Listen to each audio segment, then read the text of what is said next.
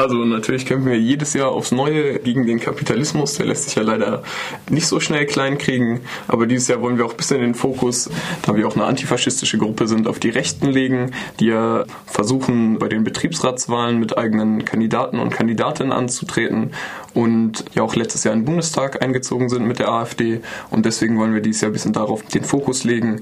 Und deswegen lautet das Motto auch gegen die Rechten im Betrieb, im Viertel und sonst wo.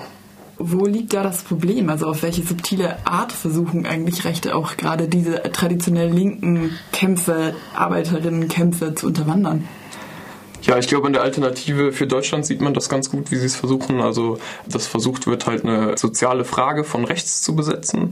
Aber dann äh, kommt halt keine linke Analyse, die zum Beispiel einen Kampf zwischen unten und oben immer ein bisschen prognostiziert, also zwischen den Interessen von Lohnabhängigen und Kapitalisten und Kapitalistinnen, was für uns der Hauptinteressensgegensatz ist. Die Rechte deutet das ein bisschen um. An der Rede von Björn Höcke hat man das, glaube ich, ganz gut gesehen. Er hat selbst gesagt, es geht um den Kampf zwischen Innen und Außen. Also es wird quasi eine Volksgemeinschaft suggeriert, in der die sozialen Unterschiede verschwimmen bzw. irrelevant gemacht werden und diese Volksgemeinschaft wird nur quasi in eine soziale Konkurrenz zu allen Menschen gesetzt, die äh, vermeintlich nicht deutsch sind oder die einen anderen Pass haben und halt auch zu allen anderen Ländern auf der globalen Ebene.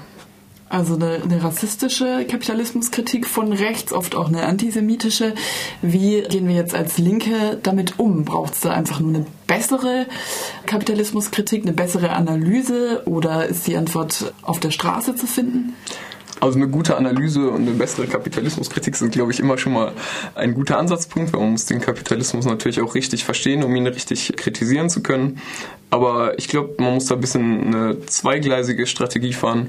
Also erstmal bei den Rechten die inneren Widersprüche aufzeigen, dass halt kein Interesse wirklich daran besteht, soziale Probleme anzugehen. Ich glaube, bei der FPÖ in Österreich sieht man das ganz gut, äh, sobald die an die Macht kommen, dass da neoliberale Programmpunkte durchgepeitscht werden und die vorherige Inszenierung als Partei der kleinen Leute sich vollkommen als Farce erweist. Und auf der anderen Seite muss man natürlich daran arbeiten, wieder eine glaubwürdige eigene Erzählung zu entwickeln. Also nicht in dieser Realpolitik unterzugehen und auch nicht irgendwelche großen Utopien an die Wand zu malen, sondern eine eigene glaubwürdige Erzählung, mit der die Leute auch was anfangen können. Also wirklich eine solidarische Perspektive bieten zu können. Und wie siehst du da die Linke im Moment aufgestellt in Deutschland? Können wir die bieten?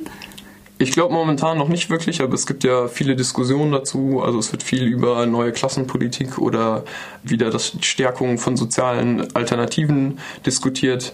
Ich glaube, äh, wir als Teil der interventionistischen Linken vor allem sind da auch auf dem richtigen Weg, da die IEL ja versucht, massentauglich groß zum Beispiel mobilisieren, Aktionen ansprechbar zu machen, viel Bündnisarbeit zu leisten.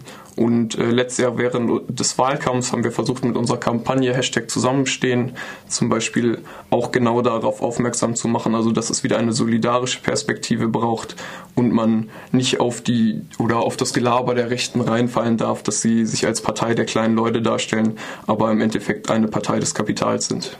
Ja, bei diesen ganzen Angriffen von rechts und von diesen Erstarken des rechten Antikapitalismus, wie siehst du da so die jüngsten Entwicklungen in der Linkspartei, wo jetzt eben wieder darüber diskutiert wird, stehen wir eigentlich überhaupt noch für offene Grenzen? Also vielleicht erstmal kurz so dazu, ich glaube nicht, dass es äh, rechten Antikapitalismus gibt. Es gibt eine rechte Kapitalismuskritik, die quasi Kapitalismus in Raffenden und Schaffenden teilt und versucht, die schlechten Elemente des Kapitalismus auszulagern, äh, wie, wie man es ja auch in antisemitischer Kapitalismuskritik quasi sieht, aber einen wirklichen Antikapitalismus von rechts gibt es nicht. Ich glaube, diese Vorkommnisse von Teilen der Linken, dass da wieder so auf die Nation geschielt wird.